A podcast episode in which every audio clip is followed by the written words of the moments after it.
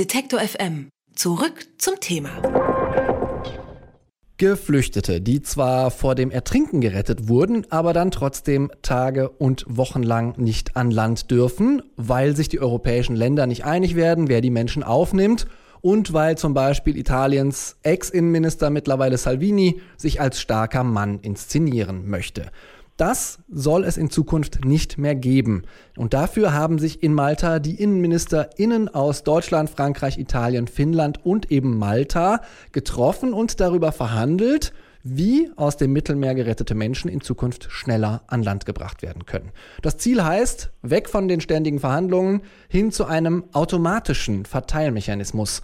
Was das Treffen der fünf InnenministerInnen ergeben hat und was das für die europäische Flüchtlingspolitik bedeutet, Darüber spreche ich mit Karl Kopp. Er ist Leiter der Europaabteilung von Pro Asyl. Guten Tag, Herr Kopp. Guten Tag.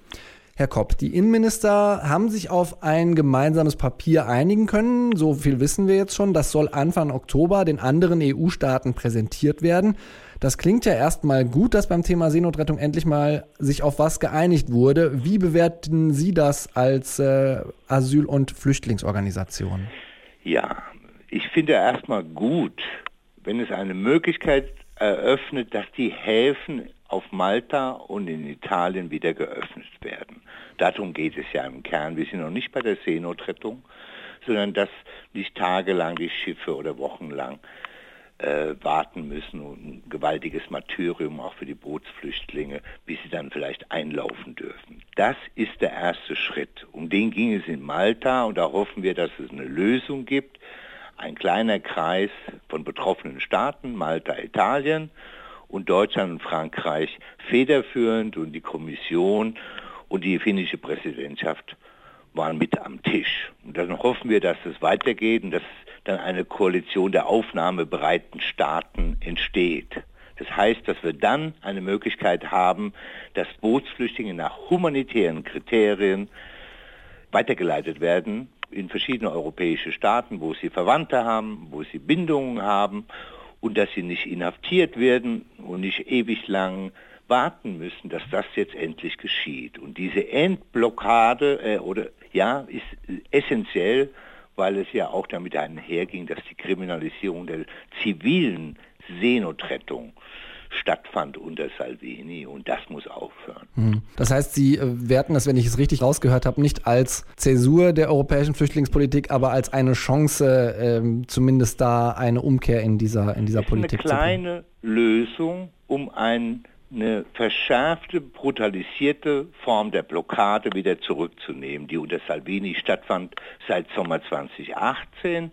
Da, deshalb begrüßen wir das, auch was Seehofer macht, der ja sich nicht immer humanitär zeigt, aber in dem Fall, dass er einen Beitrag leistet, dass die Häfen offen sind, das halten wir für richtig. Die ganze Lösung ist eine kleine Lösung, wenn Sie sich anschauen, dass wir immer noch keinen europäischen Seenotrettungsdienst haben, dass de facto fast nur zivile Seenotrettungsboote auf dem Wasser sind oder niemand und dass es immer noch die Kooperation mit der sogenannten libyschen Küstenwache gibt, was im Kern eigentlich Gangster sind und Milizionäre, die die Menschen wieder in Folterlager im Namen Europas zurückbringen. Also das gehört auch mit ins Paket als nächster Schritt.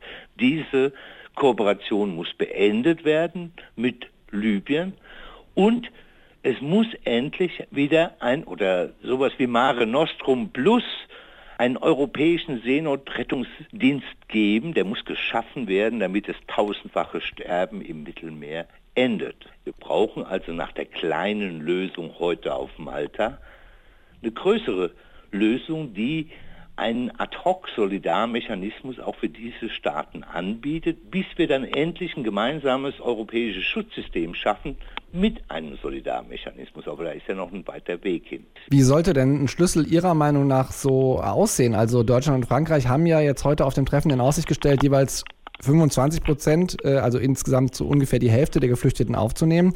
Äh, wer zieht da am ehesten mit? Sie sind Leiter der Europaabteilung von Pro Asyl. Vielleicht haben Sie Connections in andere Staaten und können sagen, okay, die Staaten, also dass es jetzt Ungarn äh, eher nicht sein wird, äh, gehe ich mal von aus, aber welche Staaten könnten vielleicht mitziehen? Naja gut, man geht davon aus, dass am Ende äh, wahrscheinlich um die 14 Staaten zu dieser Koalition der Aufnahmebereiten zählen werden. Das ist nicht viel, aber das ist ein Anfang, um irgendwie auch im größeren Stile auch eben andere Staaten mit einzubeziehen. Es wird nicht ausreichen, das auf Italien und Malta zu begrenzen, dass man sagt, nur die, die wir aus dem Wasser ziehen, die werden dann auch irgendwie in ein Relocation-Programm aufgenommen. Ein Teil ist ja selbst organisiert angekommen, die würden gar nicht runterfallen. Sondern wir brauchen einen größeren Wurf im nächsten Schritt. Das wird ein zähes Ringen, ganz klar, aber es kann nicht im Interesse der anderen Staaten sein und vor allem nicht in unserem Interesse aus einer menschenrechtlichen Perspektive, dass wir Elendsverhältnisse in, auf den Ägäisinseln zuschauen, wie die Leute mittlerweile auf dem blanken Boden schlafen, weil es überhaupt keine Zelt, nicht mal mehr Zelte gibt, dass es keine medizinische Versorgung gibt für diese Bootsflüchtlinge, es sind alles Bootsflüchtlinge, es sind Schutzsuchende, sondern da braucht es auch ein Angebot an den Staat Griechenland, aber auch an die Schutzsuchenden, dass die anderen europäischen Staaten bereit sind zur Aufnahme mhm. weil ansonsten die Verhältnisse dort vor Ort kollabieren. Ähnlich sieht es im kleinen Zypern aus, was nicht sonderlich flüchtlingsfreundlich ist, aber doch überstrapaziert ist durch neue Bootsanflüchtlinge und Flüchtlinge, die über den Norden Zyperns einreisen. Wir brauchen da also ein größeres Bild und eine größere Lösung, einen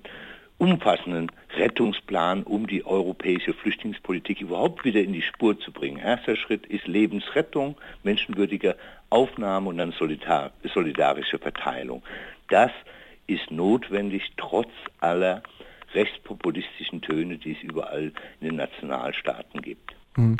Äh, das in der Konsequenz zu Ende gedacht, ähm, wenn ich Sie da richtig verstehe, oder, oder klären Sie mich auf, ähm, hieße, Sie streben vielleicht an oder Sie würden plädieren dafür, das Dublin-Verfahren, das ja sozusagen die Flüchtlinge erstmal auf das Land verteilt, in dem sie zuerst europäischen Boden ähm, betreten haben, zu reformieren. Das ist ja auch etwas, was Horst Seehofer zumindest in Aussicht, Aussicht gestellt hat und was eventuell auf dem Treffen der EU-InnenministerInnen am 8. Oktober diskutiert werden könnte. Naja, äh, ich arbeite seit 20 Jahren im europäischen Flüchtlingsbereich. Das dauert alles ein bisschen länger. Ne? Und nach den ganzen äh, doch eher äh, traurigen, beschäbigen Verhandlungen der letzten Jahre äh, ist die Hoffnung nicht groß, dass auch ad hoc eine grundlegende Reform des sehr unfairen und inhumanen Dublin-Systems geschieht. Aber es wäre zu wünschen. Aber dafür gibt es momentan keine Ansätze und auch keine Mehrheiten.